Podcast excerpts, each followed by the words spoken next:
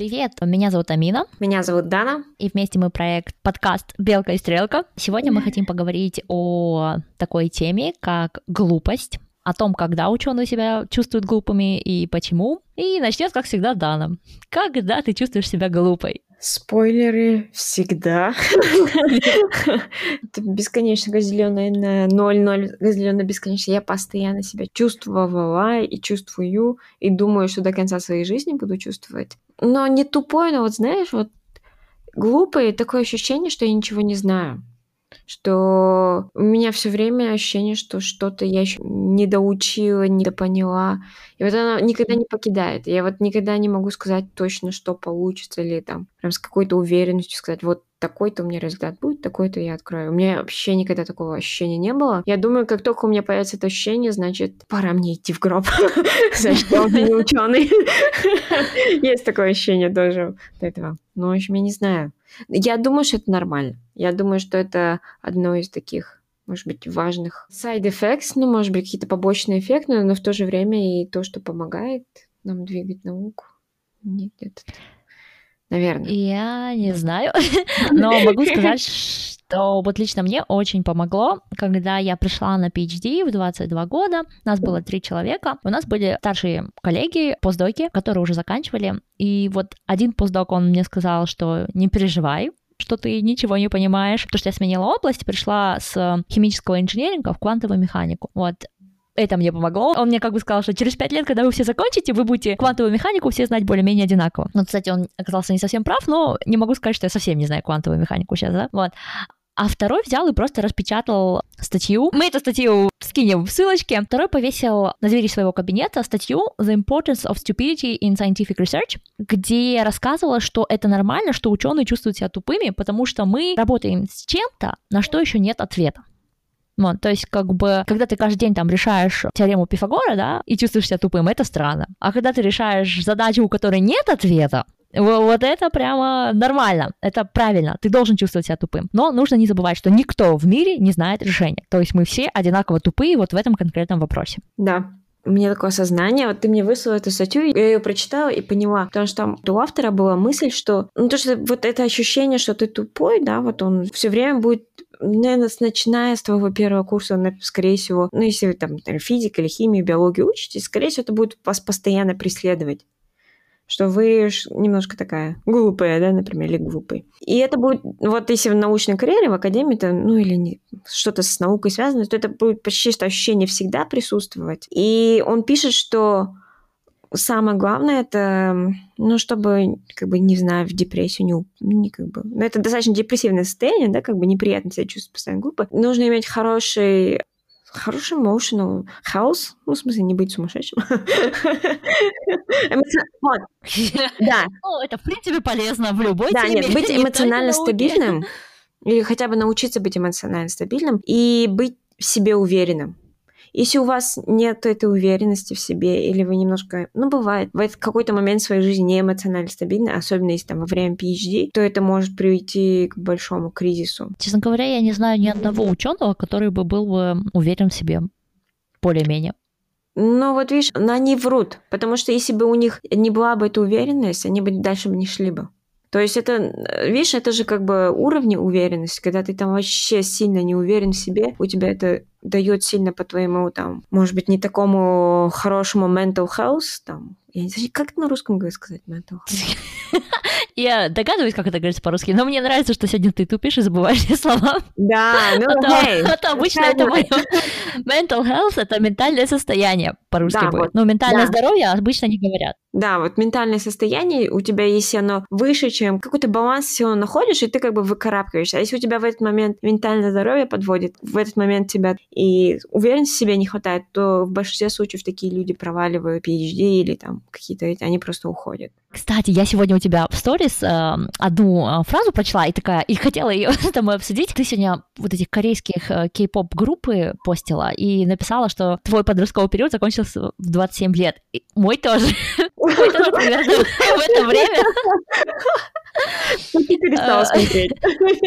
Нет, нет, ну, я не смотрела этих, но у меня были другие. И о том, что у меня был как бы такой подростковый бум, да, я как бы поняла, что он случился в 25-27 лет, в том, что у меня эмоциональный интеллект, так знаешь, конкретно подзадержался. я вот довольно поздно поняла. И я поняла, что это, в принципе, у многих ученых так происходит. И вот мы начинаем там, кто-то вообще в 20 лет умудряется начинать PhD, кто-то там в 22 я начала, да, ну там большинство от 20 одного до 25 начинаю, да, и при этом мы все еще не допрошли вот этот подростковый бунт, вот этого созревания. А пройти его необходимо, потому что если ты его не прошел, то ты ведешь себя так, как ведут обычно себя подростки там в 12-13 лет. То есть ты такой перфекционист, у тебя все черно-белое, у тебя мир только идеальный, а вот как ставить эксперимент, когда мир не идеальный, да? Да. Допустим, тебе нужно сделать эксперимент с лазером, и в идеале лазер проходит сквозь линзу и делает вот это вот это, да, и рефлектирует, отражается, делает так-то. А мир не идеальный, и у тебя раз лазер рассеивается. И человеку с нестабильным ментальным состоянием довольно тяжело принять такой факт, и он ведет себя совершенно не как ученый. Ну, ты просто сидишь, слушаешь и думаешь, чувак, у тебя просто запоролся эксперимент. Такое случается. Это не конец жизни, представляешь? Ты не умрешь от этого. Да, и, ну, лично вот у меня, например, с расчетами, да, было PhD, и я вот помню, что раз и у меня не сходится. И вот у меня там, получается, за меня считала программа, но программа это делала, используя интегралы, да. И эти интегралы у меня не находятся, и я так это близко воспринимала. Я сейчас вспоминаю свои первые 2-3 года PhD. Господи, трагедией был каждый провал. И это было, ну, наверное, нормально для того эмоционального уровня. А сейчас как бы, ну, не сходится. Ну, обидно, конечно. Ну, завтра сойдется, что теперь? Главное уметь, наверное, правильно это пережить и сделать выводы. Кстати, вот это еще проблема. Некоторые умеют это переживать, но они включают эту вот фишку типа, ну, не сходится, ну, фиг с ним. Все. Никакого желания улучшить себя, да? То есть это как бы тоже же эмоционально. Короче, важно наверное, через все подростковые вот эти бунты пройти, вовремя их осознать, а не радоваться тому, что, о, я был легким подростком, моим родителям со мной так повезло, а потом в 20 лет, как, да, всем прикурить? Не, хоть в 20 я радуюсь, что у меня это не в 40 или я не знаю. Мне такое ощущение, что у меня сейчас опять начинается, но это я шучу. Но, в смысле, в 40 лет может и стукнуть. Может, ну, кризис лет... среднего возраста? Да, но в 40 лет там уже другой кризис. Но в 50 лет некоторых мужиков стукает там конкретненько. Там кожаные куртки, мотоциклы появляются, и 18-летние девушки. Подожди, а, а прикинь, у тебя такая кожаная куртка, мотоцикл и 18-летний Девушка. Ну, видишь, я тебя оставила э, комнату, так сказать, для выбора. Девушка, парень, кого хочешь. Главное, 18-летний, знаешь, возраст э, совершеннолетия. Нет, надеюсь, нет, куда я сақтасын такая. Так, всем богам, я тоже сплю, но не да, дай бог. Да, всем богам таки помолюсь, нет. Нет. А, ну вот, еще, знаешь, э, бывает такое вот, например, в 20 лет, ну, когда вот каком-то в 20-летнем возрасте, я вот возвращаюсь к теме чувствования себя глупой, вот в 20 с чем-то, вот когда я только PhD делала, я чувствовала себя глупой, и у меня были знакомые, которые не чувствовали себя глупыми. И мне казалось, что со мной что-то не так. Я так как бы, ну, как бы, о, блин, значит, я не так, что-то я не так делаю, или я действительно просто тупая, ничего не понимаю, все так сложно. А у них, наоборот, они такие, нет, у нас такая работа, хорошо, мне все окей, я все понимаю, что делать. Это только сейчас я понимаю, что они работали на работе, где у них они не использовали полностью свой мозг. То есть они работали, не знаю, это, конечно, грубо говоря, там на 70% своего мозга. То есть это люди, если ты будешь так долго работать, скорее всего, вот те остальные 30%, которые ты не работаешь, они просто отомрут. И к концу жизни ты останешься там с 5% от того, что тебе Бог дал. И это так обидно, это такая же деградация, нет? Это получается... Вот, кстати, сейчас многие тебя послушали и, наверное, подумали, о, да, надо драматизировать. Но на самом деле, да, настолько права. Все, что организму не нужно, оно отмирает и отваливается. Вот вы не занимаетесь спортом, да, не используете свое тело, у вас постепенно там мышцы отваливаются, суставы, потому что, ну, организм пытается минимализировать свои затраты, а мозг, он очень много жрет. И когда у вас есть, так сказать, пустые мозговые клетки, да, наверное, сто процентов пустых не бывает, но образно говоря, то нафиг они нужны, и мозг такой чик-чик-чик-чик, и все в туалет, все в туалет. Да. И, наверное, немножко уточню, что когда я говорю, я чувствую себя глупой, или там, может, помимо то же самое, когда мы чувствуем себя тупыми, это не относительно кого-то, да, например, у меня нет такого. Ну, в смысле, это не такое, как, например, бакалавре сидишь там на уроке, кто-то сделал быстрее у тебя урок, и ты такой, о, блин, я тупой, тот чувак сделал за 10 минут эту задачу, а мне еще два дня это нужно. Это не в таком смысле, это не относительная глупость, а именно какая-то сказать, какие-то абсолютная глупость. Ну, а, я думала, ты скажешь относительно себя. То есть я себя чувствую относительно себя глуп. То есть я как бы, когда получаю задачу, да, я там ожидаю, окей, я вообще не понимаю, как ее решать, но мы с собой знакомы уже долго-долго, поэтому я примерно представляю, что мне на постановку и понимание задачи нужен, скажем, час, ну и потом, ладно, дадим себе еще денечек ее решить. Ну, возьмем еще один денечек про запас. А когда идет третий день, и я не могу решить, я, конечно, сижу такая, думаю, вот я дура. Вот я просто, просто кошмарная, беспросветная балда. И вот это убивает. То есть сравнение с собой, сравнение с, с лучшей версией себя, вот так вот. Вот, вот это самый плохой человек, лучшая версия меня. Да, ну, возможно, но это я к тому, что, что ну, просто все зависит от задач, которые решаем, да, мы сейчас. Мы же не решаем задачи, которые уже решены. Mm. Ты же не решаешь сейчас там химическую задачу по Олимпиаде, которую уже сто раз кто-то еще решил. Или ненужную задачу. Ты решаешь задачу, которую, скорее всего, никто еще до этого не решил. Она реально сложная. То есть это абсолютно как бы сложно, ее никто до этого тебя не решал. Возможно. Ну, кстати, на этой неделе я решала задачу на работе, которую чисто технически мой коллега уже угу. решил или знал, как решить, а я с ней так долго провозилась и смогла только решить, когда мне очень конкретно подсказали и, знаешь, прям в нужном направлении так развернули и, можно сказать, пнули. И я такая уже пришла к решению. Это было очень обидно. Единственное, что меня успокоило, то, что коллега мой сказал, что это по-настоящему сложно. Типа, не убивайся, это правда тяжело. Тебе не кажется, что это тяжело. Тебе нужно этому всему научиться, да. И ну, нельзя это забывать. То есть, когда ты там молодой, только начинающий ученый, ты чувствуешь себя дураком, помни, это по-настоящему сложно. Если ты в нормальной области, да, я не знаю, есть же такие фейковые PhD, когда люди думают, что они что-то делают, а на самом деле даже нормальный лид-обзор не сделали и не смогли построить карту своей области, да. Мы говорим не о таких, мы говорим о тех, кто пытается что-то там привнести. Кстати, вот Отсюда очень круто зайдет вопрос, который нам прислали наши читатели. Слушатели. Да-да-да, наши слушатели, извините. слушатели, между прочим, да, такая.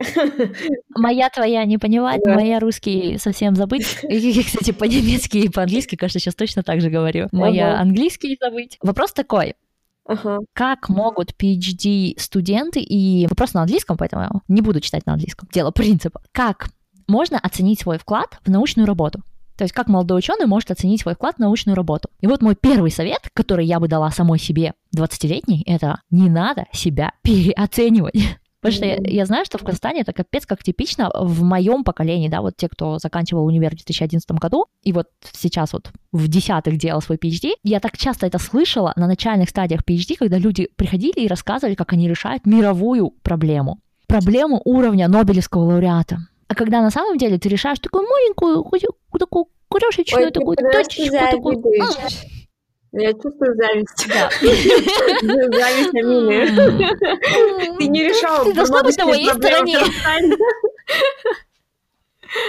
Ты, ну, просто это, это так глупо, это так я не знаю, это звучит немножко смешно, когда ты приходишь и говоришь, вот я там делал трехмесячный проект на магистратуре, это, кстати, отсылает к другому вопросу, который прислали насчет моего опыта на бакалавре, да, насчет нашего, наверное, опыта. Ну, окей. Когда ты приходишь после какой-нибудь internship и рассказываешь, что вот я за этот internship сделал такие-такие научные проекты, и это вот так-то поменяло всю область, ну как-то надо же себя потрезвее оценивать. Ну, то есть даже вот за, за 5 лет своего PhD я могу сказать, что я там нашла только вот, вот такую вот маленькую штучку, да. Я доказала, что угол поворотов э, dihedral angle, как будет по-русски dihedral angle? Вот я не знаю.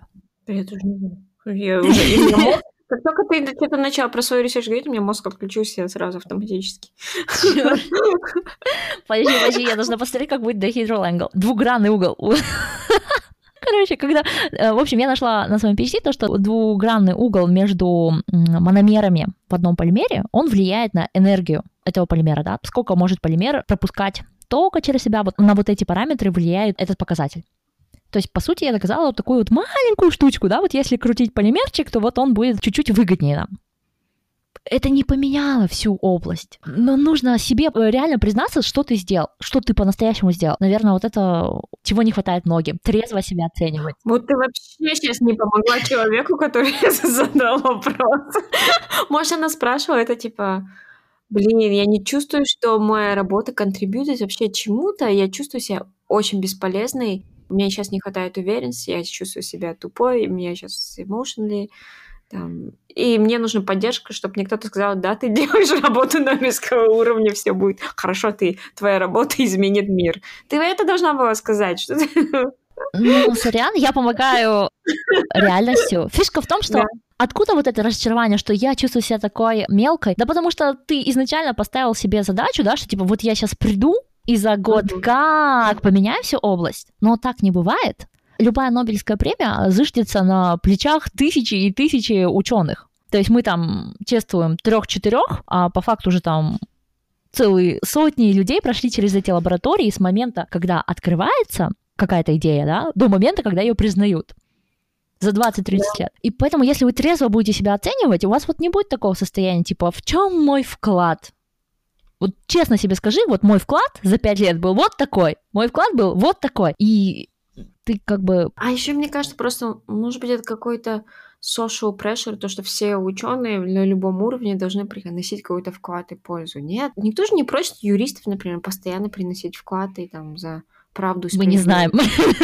Правду, не знаем, может быть, бороться за конституцию, все такое. Я что-то не вижу этого в Казахстане. I'm sorry, no. И как бы то же самое нельзя ожидать всех ученых, что они должны себя спасать мир. Просто ему нравится работать там в науке за ваши налоги удовлетворять свое любопытство. Оставьте человека в покое. Пусть наслаждается жизнью. Ну вот насчет юристов, да, я помню, когда летом там шли всякие вот эти uh-huh. баталии наши а, в Казахстане. Есть такой блогер-адвокат, но он очень крутой юрист, в то же время он очень много пишет о своих делах. Это Джохар Утибеков, да, кажется, так его зовут. Э, сейчас переврала, да. наверное, фамилию человека. Да, Короче, ну, адвокат да, Джухар, его все знают так. Он делал такую ответку, пост-ответку, что все на них давили, на юристов, почему вы не комментируете вот такое событие? И он просто написал, я не обязан комментировать каждое событие.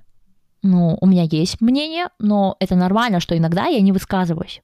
Mm как бы они тоже испытывают давление, их тоже за это э, прессуют. Просто прекращайте давить вообще на всех, а? Займитесь своими делами. Посмотрите реально, кто вы и какие у вас реальные задачи и какую реальную пользу вы приносите. И сделайте это не вот так вот, типа, я помню свой отчет по internship на бакалавре.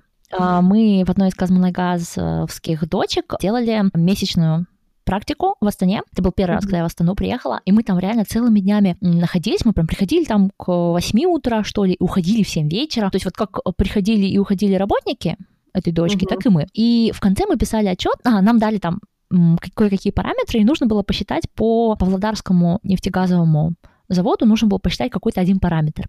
Uh-huh.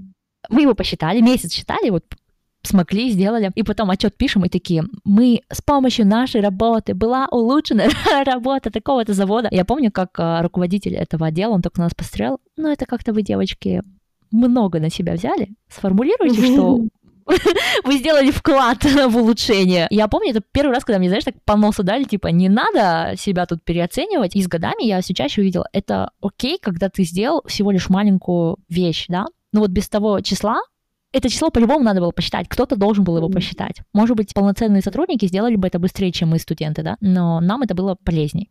Вот. И поэтому нет ничего плохого в том, что ваш вклад, он одно единственное число. Это вообще нормально. В любом производстве вклад, он именно из вот таких маленьких чисел и строится. И то, что вы делаете совсем чуть-чуть, чтобы улучшить мир, это ценно. Если вы хотите весь мир улучшить за раз, ну, надорветесь. Все, что я могу вам сказать. Да, как сказала Бай, ты тоже кирпич в этом мире. Вроде. как красиво. Вроде он так сказал. Но что-то было на казахском синде. Что-то такое. Ладно, все, не буду позорить казахский. Мы об этом поговорим в следующих подкастах. Вопросы были. Научная деятельность на бакалавриате. О, знаешь, у меня-то научная деятельность на бакалавриате, она была связана с тем, что у меня были классные профессора, и они запустили меня в свои лаборатории. Но вот сейчас-то, по сути, довольно легко найти профессора, который бы смог вас на бакалавриате поддержать, потому что сейчас профессорам нужно строить вот эти вот social interactions, mm-hmm. делать свой social эффект. И вот у меня скорее другой вопрос. Mm-hmm. Вот, Дан, ты как молодой профессор, который может взять студентов на бакалавриате, на internship, каких бы студентов ты взяла? Такая, любых, да? Любого возьму, просто приходите. Я буду брать студентов. Не, честно, мне не обязательно, что это был самый умный студент или там самый там отличник или GPA, ну, там у него 4,9, ой, господи, 3,9 или 4. А, мне нужен человек, который хочет этим заниматься, и он persistent на русском. А, постоянный, упорный. Да, вот. Я не знаю, вещи такие спрашиваешь.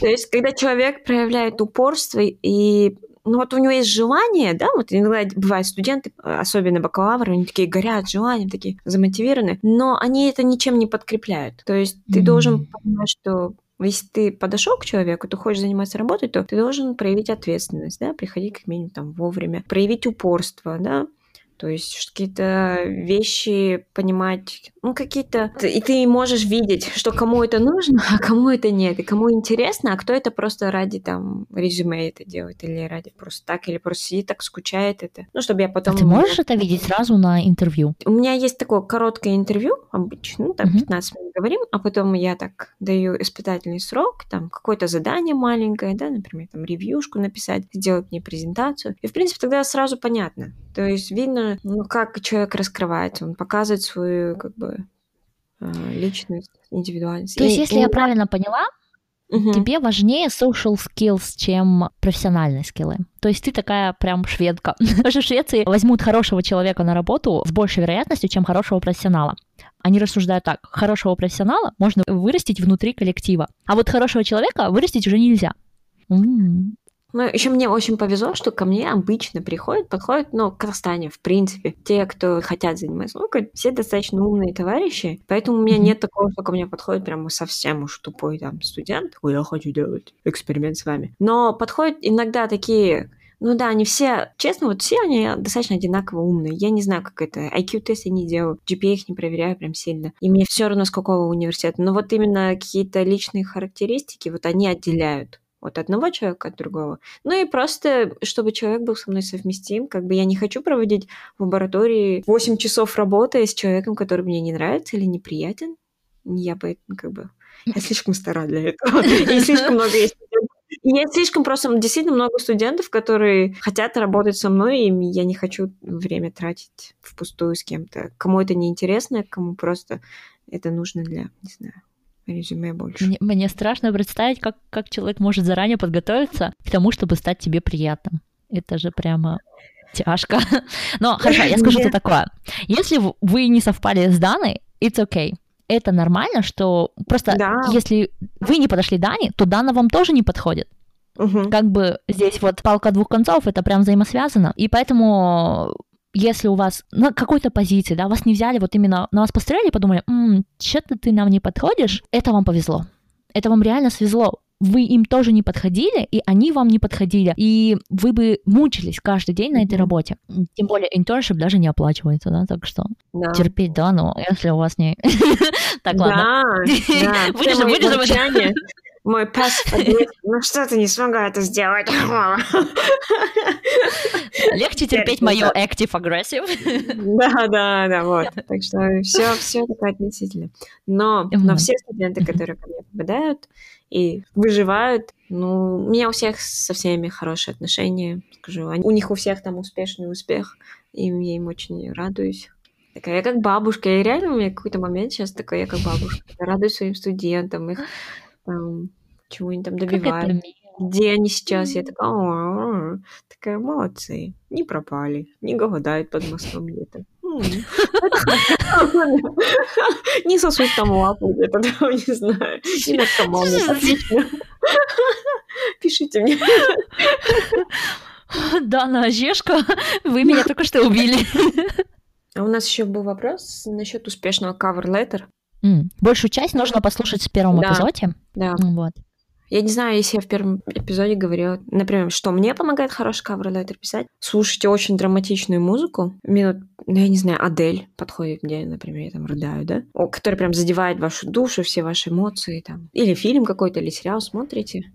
И потом сразу все резко закрываете и начинаете писать от души прям чтобы это... Ну, Ничего себе! Вот это метод. Нет, ну вот мне очень... Вот я просто участвовала, несколько раз была комиссии, да, приемной комиссии, вот магистратура у наших студентов полтора года тому назад, и я прочитала очень много вот, вот таких motivational letter, и знаешь, я запомнила mm-hmm. реально только 3-4. Остальные были прям очень скучные. И это просто повторение их резюме. И потом, когда мы интервью их слушали, этих людей, эти люди действительно также оказались такими же скучными. И как бы, я не знаю, ну, у них mm. такой soft skills были не очень. Sorry, no. Ну, как бы можно постараться. Ну, тоже я не могу... Не то, что скучным, я не могла понять, кто они. То есть для... Э, э, вот cover letter — это как раз место, где вы должны показать, кто вы такая. Вот что mm-hmm. вас отличает от других людей. И именно больше иногда в профессиональном можно части, да, но еще и как бы как индивиду. Вот, и там был замечательный один cover letter, в котором мы запомнили, химик подавал, эм, говорит, такой пишешь, вот, я люблю химию, та-та-та, хочу теперь учиться там магистратуре, та-та-та. И многие мои друзья говорят, что у меня хороший голос. Ну, он говорит, у меня хобби, у меня я хорошо пою. Многие друзья говорят, что у меня хороший голос, такой же, как у Муслима Магомаева. И ты бы его взяла за голос. Ну, мы сидим такие, э, я читаю, такая, wait, Wait, подожди, я еще раз перечитала. И, это, и он на это все, ну это так как бы у нас Назарбаев университет, да, на английском же все это было написано. И сидят панель из иностранных профессоров, они все на меня смотрят, я была единственная, знаешь, кто такой Муслим Магомаев? Я быстренько такая открываю телефончик, показываю, как он поет, там, та-та-та. Все такие, а неужели Ну, по идее, очень интересный такой подход, да? То есть чувак как бы сказал, что, во-первых, у него есть друзья, значит, social skills не все так плохо. Во-вторых, он знает, кто такой Муслим Магомаев. То есть да, э, у него довольно большой кругозор. Да, и мы его пригласили на интервью, у него очень хороший social skills. Он так, мы посидели, посмеялись, он очень хорошо говорил о себе, очень уверенный был. И у него был хороший как бы бэкграунд, и химию он хорошо действительно знал.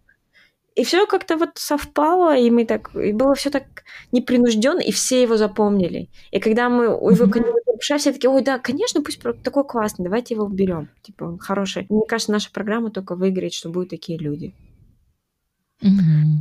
Согласна. Остальных, ну вот не помнишь. А, еще был один, который мне тоже очень понравился, мальчик из Каменогорска. Угу. Тоже был и тоже к нам поступал. И он такой пишет, но он был, как бы, Назарбаев университет закончил бакалавриат и поступал тоже на магистратуру к нам.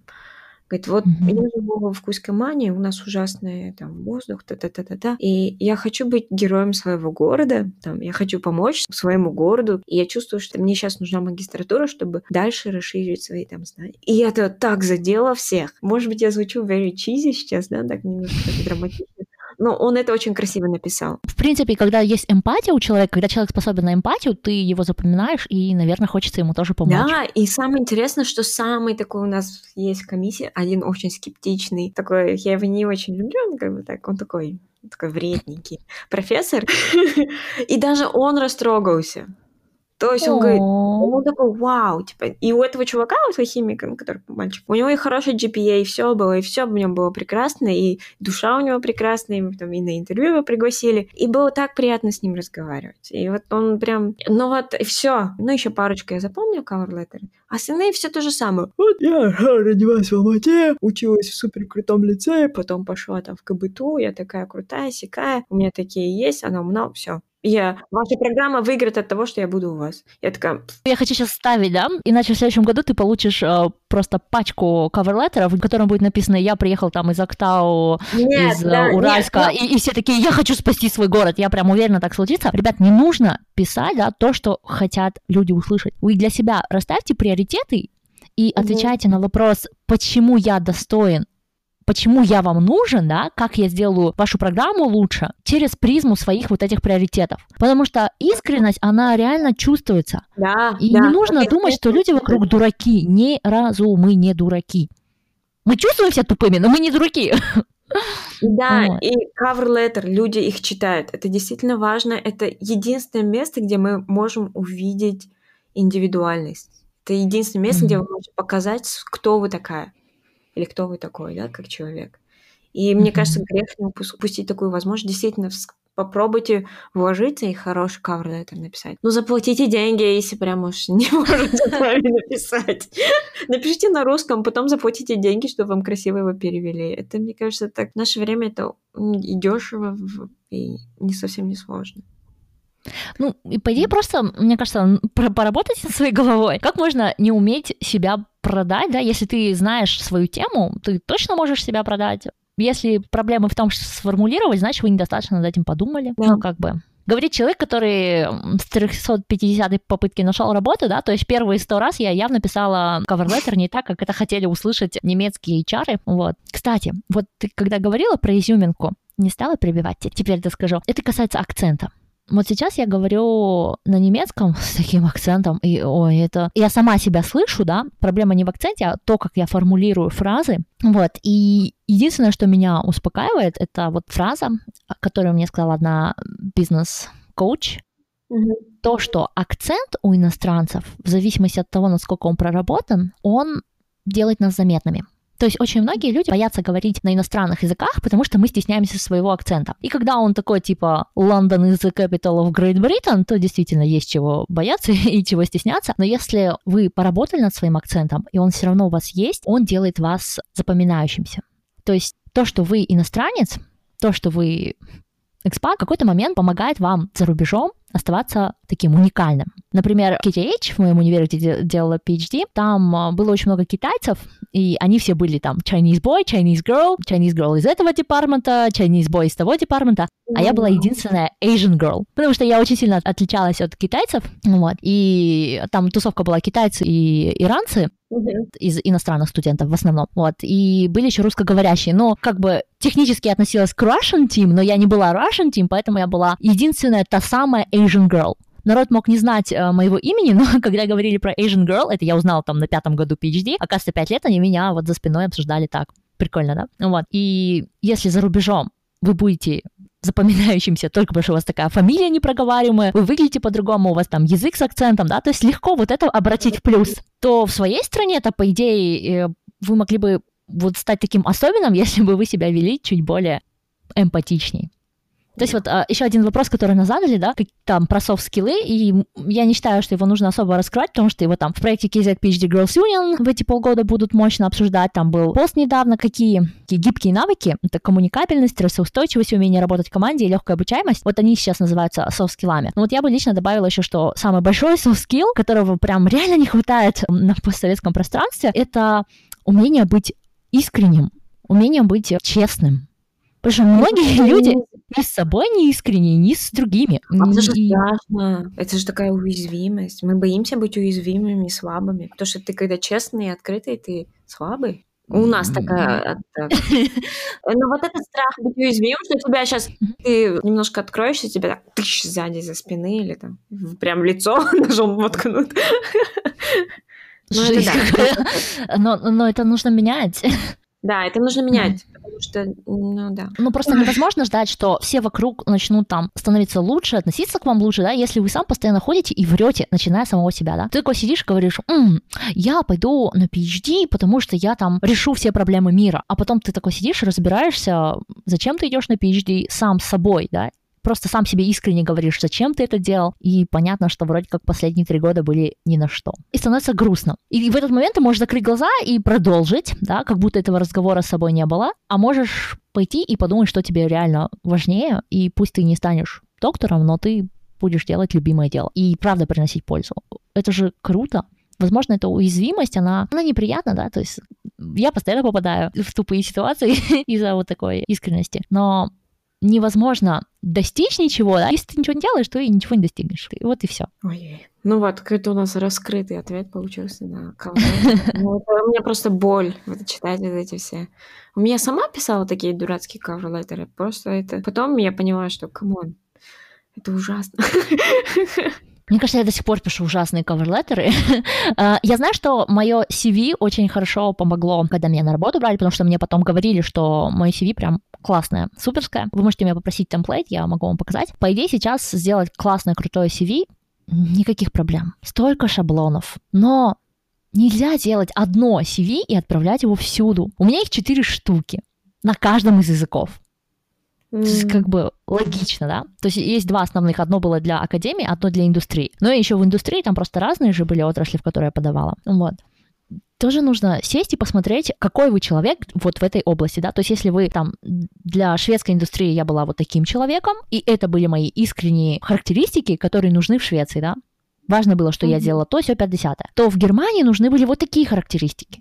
И это совершенно другой человек, и тоже искренний. Вот по-настоящему для немцев я вот такая. Им не нужна я такая, какая я в Швеции, да. И им не нужна я такая, какая бы я была в Казахстане. Вот им нужна вот такая я. И причем в академии им нужна вот такая версия меня, а вот тут такая. Я не считаю это лицемерием, да, то, что я в разных CV пишу немножко по-разному. Просто зачем индустрии по оптике знать, да, какая я была с полимерами?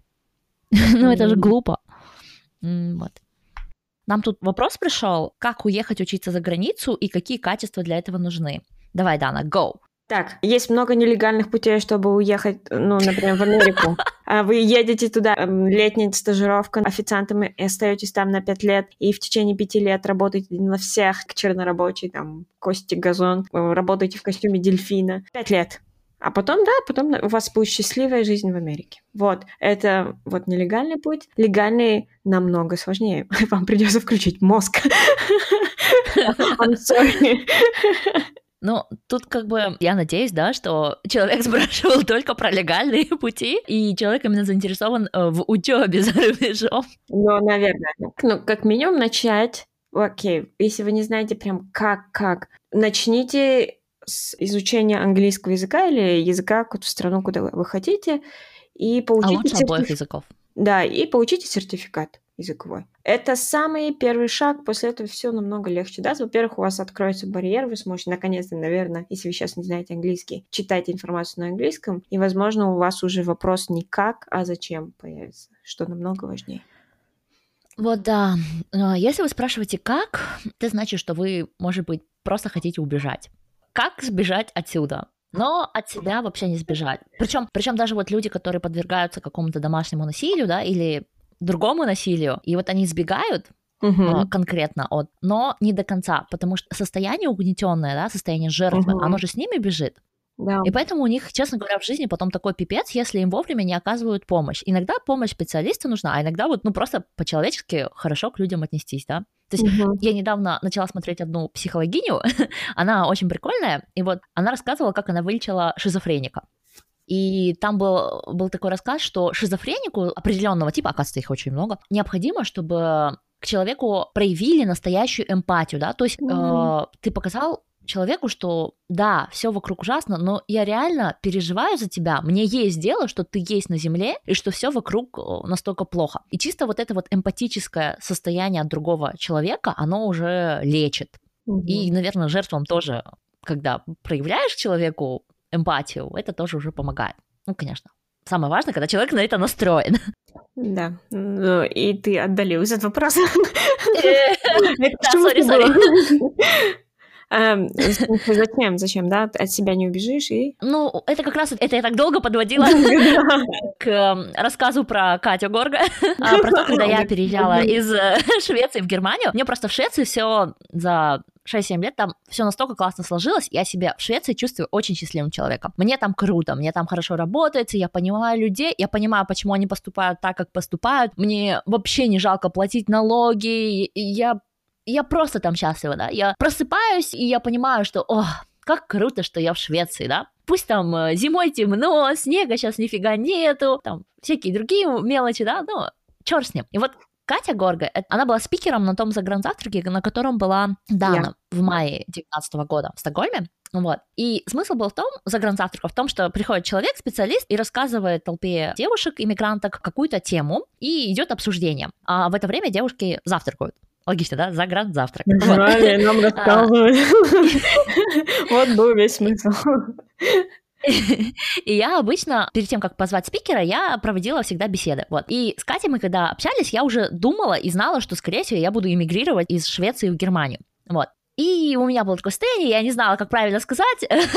я понимала, что будет тяжело, но я не была такая, типа, придется уехать из прекрасной Швеции в эту ужасную Германию. Вот, у меня не было такого состояния. И Катя сказала фразу, это все поставило на места для меня. А фраза была такая. Ты, когда откуда-то уезжаешь на успехи, ты это состояние успеха можешь повторить если ты откуда-то бежишь, да, там, в каком-то угнетенном состоянии, то ты приедешь на новое место, и к тебе придут такие же проблемы, которые создадут атмосферу вот этого угнетения. То есть, если ты уезжаешь, что ты такой счастливый, с работой все хорошо, с людьми все хорошо, то и в новом месте ты сможешь это состояние воспроизвести. Просто потребуется время. Вот. И это помогает не жить в Германии.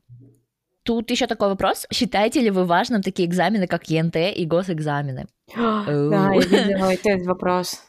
Ну да, я считаю их важными не в смысле то, что они как-то прям что-то скажут о твоем мозге или о твоем интеллекте. Ну да, это глупые тесты. Мы должны, да, как бы я понимаю, вот, вот мое личное мнение насчет этих тестов. Да, я считаю, что ЕНТ это не тест, который определяет, что ты там выучил, да, за 11 лет или 12 лет в школе. Он очень глупый. Но, но в данной ситуации, в данной образовательной системе, в которой мы находимся, у вас нет выбора. Вы можете сопротивляться, там, на диване сидеть и возмущаться в Facebook или там ВКонтакте, где вы там сидите, и пены изливаться, но реальность остается реальностью. Это неизбежно, это лучше принять более позитивно, готовиться, да, к ЕНТ, но ЕНТ это не то, он просто необходим, чтобы вам поступить в университет. Вот это просто вы должны принять как факт. В это же параллельно можно к чему-то еще другому готовиться. То есть то, что ЕНТ это не конечная цель, конечно, учиться в школе хорошо, да, какие-то дополнительные вещи учить. Сейчас онлайн очень много чего можно поучить, почитать. Но ЕНТ, да, это неизбежное такое зло, которое, к сожалению, в реальной жизни оно нужно. Как работа, чтобы кушать и деньги зарабатывать. Я, я сейчас расскажу историю сначала свою личную, а потом отвечу на вопрос. История такая. Я помню, как я сдавала свой ЕНТ, и одиннадцатый класс у меня прошел, знаешь, такой, я вообще не понимала, что происходит в этой жизни, почему мы пишем эти тесты. И где-то к Новому году я задумалась, м-м, а что будет, если я не сдам? Вот прям вообще не сдам. И прикинь, в моей жизни впервые появились люди, которые не закончили школу. То есть им было где-то 19-20 лет, они по разным причинам не закончили школу.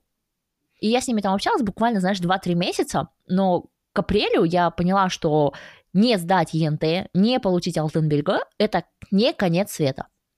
То есть такое может произойти, и ты просто это принимаешь как факт.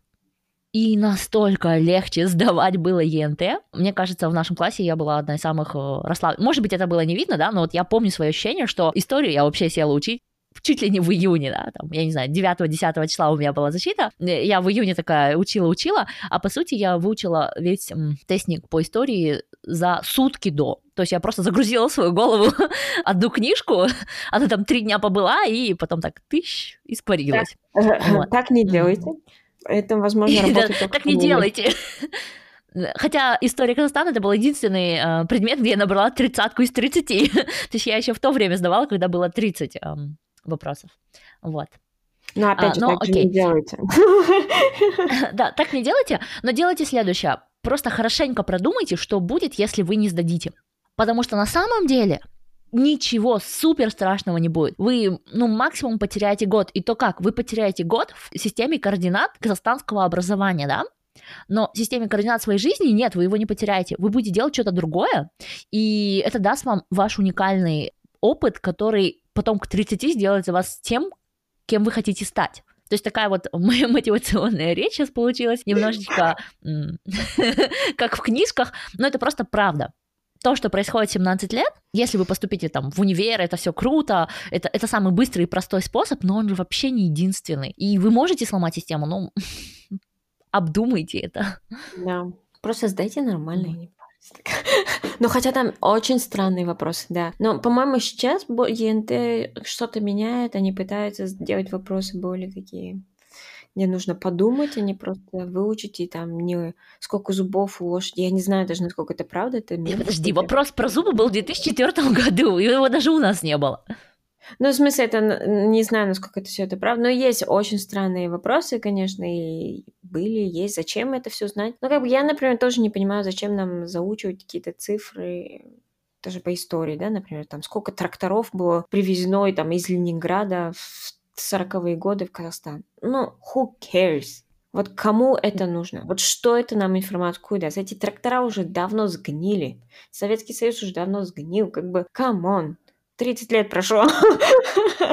Как бы это вообще не... Не просто не понимаю, и что этот вопрос, например, дает. Да, качество ЕНТ оставляет желать лучшего, но а что делать? Ну, наверное, тут еще вопрос такой, типа, как вы относитесь вообще к таким важным экзаменам, типа, таким а. вехам?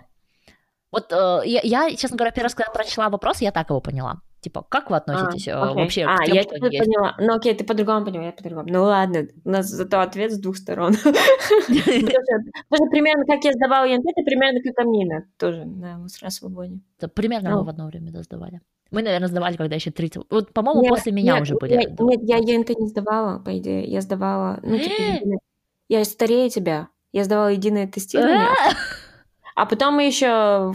Мы два экзамена сдавали. Мы... У нас, получается, госэкзамен был в одиннадцатом классе, а потом плюс мы тестирование сдавали, каждый свой университет. Там было по-другому. Просто Это у нас было все лето было круто? в тестах. Это тоже, ну, я не знаю, ЕНТ просто реально сейв за много времени тебе сохранять, тебе не нужно тысяч миллион тестов и экзаменов проходить. Вот это только тоже большой Мгм. плюс. И еще то, что раньше ты сдавал документы в университет, и при этом же университете ты, получается, сдавал тесты. Мгм. То есть ты не сдавал тесты в каком-то едином большом пуле, ты сдавал, получается, тесты в университете. То есть каждый университет, может, там где-то хорошо присматривал, как сдают тест, там, не знаю. Ну, то есть как бы контроль качества не был настолько хороший, и много там было странных моментов вот именно в 2003 году. Я старая, да, вот выяснили, что я старая. Я давно все это сдавала. Да, и после нас уже появился ЕНТ, когда уже всем единый тест. Ну, я на самом деле помню свое лето перед э, универом. Вот мы там 10 июня, 9-10 сдали это ЕНТ. К 20 мы тусили. О, это был первый раз, когда я себя почувствовала просто мой звездный час, да, когда ты получил Алтенбельге, и в этом актовом зале в школе такой поднимаешься, и на тебя так софит, и все такие, вся школа тебе хлопает, и ты такая, ха, я королева, наконец-то, 11 лет ужаса оправдали себя. Это, наверное, впервые в жизни такой прям, типа, вау, оказывается, вот так можно? Оказывается, это было вот для этой секунды, понятно. А, Это было круто. Anyway, я не ответила на свою версию, просто насколько важны все эти вехи. Я считаю, что важны, потому что по-любому нам нужно ну, в идеальном мире мы все уникальные, хорошие, такие, э, все достойны успеха, но по факту нет. Ми- Мир — это соревнование, и работу получает там только определенный человек. Работа одна, да, вот что хочешь делай. То есть место в универе там, в мой год в КБТУ 9 человек на место было. Ну, то есть 8 человек не получили место, это, это логично. Вот. И то, что вот в западных странах сейчас пытаются, там, не ставят оценки. В западном мире сейчас пытаются вот, э, ну, нет оценок до там, до, я не знаю, до седьмого класса. Нельзя человеку говорить, о, ты сделал там хорошо или плохо. То есть соревновательной базы нету, потом люди вырастают счастливые, но они встречаются с реальной жизнью и вау. Но если в Швеции так еще можно себе позволить, да, выпустить такого невинного человека во взрослую жизнь в 20 лет, то в Казахстане, мне кажется, это жестоко. Ты сразу должен понимать, что жизнь — это соревнование, иначе тебя просто сожрут. Да, да, так и есть. К сожалению, так и есть. Ой, ой, я не знаю. Ну, не что только, меня получается, как бы... Я когда, когда я э, вспоминаю про школьное образование, я- мне сразу такое грусть грустная наступает. Я такая, ах, все. На этой э, на этой счастливой ноте. Слишком сладкая, какая-то неправильная нота, никого не оскорбили вообще. Давайте я... Я не знаю. А, Ну, вот, ну, вот, я расскажу. Ну, давайте я расскажу, что со мной случилось на этой неделе. Надо же как-то перца добавить к этому а, эпизоду. То Давай. Тамина своей школы прекрасный. Со своим Алтенберга на голове. Такая за- зависть. Так вот, сегодня... Подожди, а у тебя не было Золотенберга? Нет, of course no. Разве я похожа на ботаника-то? Нет. Я поживу. Да. Да ты, ты Ну, как бы из ладно, семьи ваковских профессоров. Я всю жизнь борюсь с этим э, имиджем. Я не такая. Ну нет, у меня нет Антонберги. Я, у меня даже нет красного аттестата. Вот все настолько, настолько классно. Что? Так, все, это был последний эпизод. Извините. Что? Шучу, шучу, шучу. Ты все равно для меня самый задротный задрот. Да, ну я не знаю, я задротна была. Не, не парилась насчет этого. Ну, настолько не парилась, что прям не парилась. Все было настолько. Но, окей, все это не важно. Это было лет 20 тому назад, поэтому... На этой неделе, вот, на- надо вспомнить, что было на этой неделе. Старость, господи. В четверг, в четверг я ходила на прикольный э, мероприятие, организованное э, Young Research Association, это ассоциация молодых ученых, это ассоциация молодых ученых всего Казахстана, но их штаб-квартира здесь, в Астане, как бы их сооснователи, все такие. У них задача как бы создать такое а, сообщество для ученых, чтобы там объединить, у них какие-то идеи не продвигать для министерства. очень классные ребята, очень много что сейчас делают. И все, что сейчас у нас инициативы есть для гранта для молодых ученых в Казахстане, вот есть, это все реально благодаря им. И за это им такой сейчас дозбол аплодисменты. Так, почти я так похлопаю. Да, и так похлопаешь. Но они реально очень молодцы. И вот они устраивают, э, не знаю, с какой частотой, но вот в какие-то моменты они раз в месяц, возможно, два раза устраивают ивенты «Наука Гломтану», изучение науки, да, в разных барах. Ну, это такой достаточно не новый формат в Европе или там в Америке. Это как бы такой устоявшийся формат, где там в баре собираются, ну, такой за бутылочкой там пива или там чего угодно, за бутылкой водкой, сидят и обсуждают ну, какие-то новые тренды в науке. Ну, там собираются ученые, какой-то ученый рассказывает свою тему, и потом уже вопросы, ну, и как-то такое. Интеракшн. И вот я в этот четверг ходила, послушала лекции двух чуваков, было очень прикольно. А, было про стволовые клетки. А, один из них был от Султанкулов, и он использует какие-то там ферменты от этих стволовых клеток и ростовые факторы, и сами стволовые клетки для омоложения, то есть в косметологии на самом деле все это используют. И эти, на самом деле, даже сейчас можно он сотрудничает уже с какими-то там клиниками и с салонами красоты. Если вам интересно воткнуть себя в стволовые клетки, я вам показываю результаты, они достаточно прикольные, многообещающие, то можете им написать. Все будет в ссылках. Такая реклама для него. И также встретила очень тоже прикольного ученого, который я давно хотела встретить, Кайсар Табынов. Он вирусолог. Что он сделал прикольно? Он придумал вакцины против бруцеллеза с помощью вектора вируса птичьего гриппа для крупнорогатого скота. Это так прикольно. И эта вакцина очень классная. То есть вектор — это такая вещь, которая помогает донести вот, вот эту вакцину внутрь там организм животного, и чтобы как бы там уже иммунный ответ вызвать, и чтобы у него там появился иммунитет против какого-то вируса, да. И они использовали именно вирус птичьего гриппа, потому что он имеет наименьшее воздействие на животных, но при этом он хорошо проникает крупный рогатый скот. Ну, в общем, очень прикольная тема, и они на самом деле смогли даже, по-моему, лицензию получить. Но там, uh-huh. короче, сейчас больше вопрос коммерциализации, но это очень классно, то что, как бы, да, наши ученые тоже классную работу делают. Вот. И потом, а потом, а потом настал тот момент, который я хочу забыть. А, я поговорила с каким-то чуваком, я ему объясняю, такая, представляюсь, вот, меня зовут Дана, так-то. Это не Кайсар, это другой был чувак. А я такая, вот, меня Дана зовут, так, да, представляюсь. Я говорю, я вот профессор на Назарбаев университете, та, та, та. и у него сразу лицо такое поменялось. Профессор? Что значит профессор? Вы же ваковский профессор или так себе? Просто PhD-шник. Второсортный профессор. Я, я такая, что? Я вообще, во-первых, но я примерно знаю, что такое ваковский окей, профессор, но я не знаю, как ваковский расшифровывается, честно. Там высшая эм, аккредитационная комиссия, что ли, я, которая выдает, по-моему, разные степени, в том числе как кандидат наук и там, профессор, да, то есть а раньше в Советском Союзе, и сейчас в России, и в Казахстане чуть-чуть это осталось, а, профессор — это, получается, звание. В Америке или в западном образовании а, Болонская система, да, или как это называется. Ну, в Германии, по-моему, тоже все еще есть такое. А, ну, то есть, ну, в Америке, да, например, профессор — это должность, то есть это работа.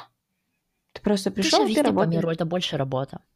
Да, то есть профессия это работа, не нужно тут ничего придумывать. Такие, ну ладно, я не буду судить, это как бы уже все равно отходит, и мы тоже от этого отходим. Но до сих пор, а, да, действительно, в Казахстане вы можете податься на ваковского профессора. Там какой-то огромный лист перечней, у вас там должны быть монографии, куча публикаций, не знаю где, там публикации могут быть где угодно, да, в казахстанских журналах тех же, которые никто не, не цитирует. Должны быть книги написанные, учебники, методички, там сколько-то лет преподавания, сколько-то у вас там должно закончить докторанты, ну, какое-то количество, ну, какое-то требование, после этого вам дают вот это звание профессора. И этот чувак прицепился ко мне с этим. Он говорит, вы себя не называйте, тогда вы типа себе Говорит, вы не до профессор, называть себя не Да, вы, говорит, уточните. Да, а ты не до профессор. Да, и я такая, что вообще, как, как, вот это, в этом я почувствовала немножко, что меня обесценили, и мне стало немного так обидно, нет, чтобы как бы порадоваться, о, прикольно, молодой профессор, да. Такая такая противная, не было не очень приятно. Да, это была зависть. Он просто За посмотрел такой, ты профессор? Фу, а я нет, фу. Так, а это ты такой... неправильный профессор. Да, и он такой говорит, ой, я вот хочу давно подать. Ну, вот у меня, типа, мечта вакуумский профессор. Я ему говорю, да какая вам разница, типа, просто хорошо статьи делайте, печатайте, будет у вас хороший H-индекс. Это, мне кажется, важнее, чем вакуумский профессор. А ты спросил у него, какой у него H-индекс? Я, кстати, не спросила, но когда я ему сказала свой, он такой, о... А давай прогуглим. Ты же знаешь его имя? Прогугли. Я не помню. Я... Повезло тебе, чувак. А то бы мы сейчас на всю страну сказали бы, что у тебя H-индекс не как у Даны. А Дана а теперь может представляться Дана H-индекс 7. Да. Я так не делаю, ну, честно. Ну как э, ты так не делаешь? За тебя так остальные делают. Все такие, это Дана. Дана, которая H-индекс 7. Так. Чё, это круто. Это зависть. Я вот завидую. У меня H-индекс 2. Позорный такой H-индекс. Ой, да ладно, да тебе-то зачем? Ты же в индустрии. Ну, это я только ушла. как бы создается впечатление, как будто я ушла, потому что у меня H-индекс не рос. Ага, ну, короче, у чувака, по-моему, даже нет H-индекса, потому что я не вижу его. Э, вот так тебе, мужик. То есть, подожди, могут быть ваковские профессора без H-индекса? Он сам не ваковский, он хочет быть. Ну, он хочет, но раз человек хочет, значит, должны же быть какие-то intentions, надо что- что-то сделать, да, ну, то есть ну, вообще он, нельзя же просто не, сидеть и хотеть.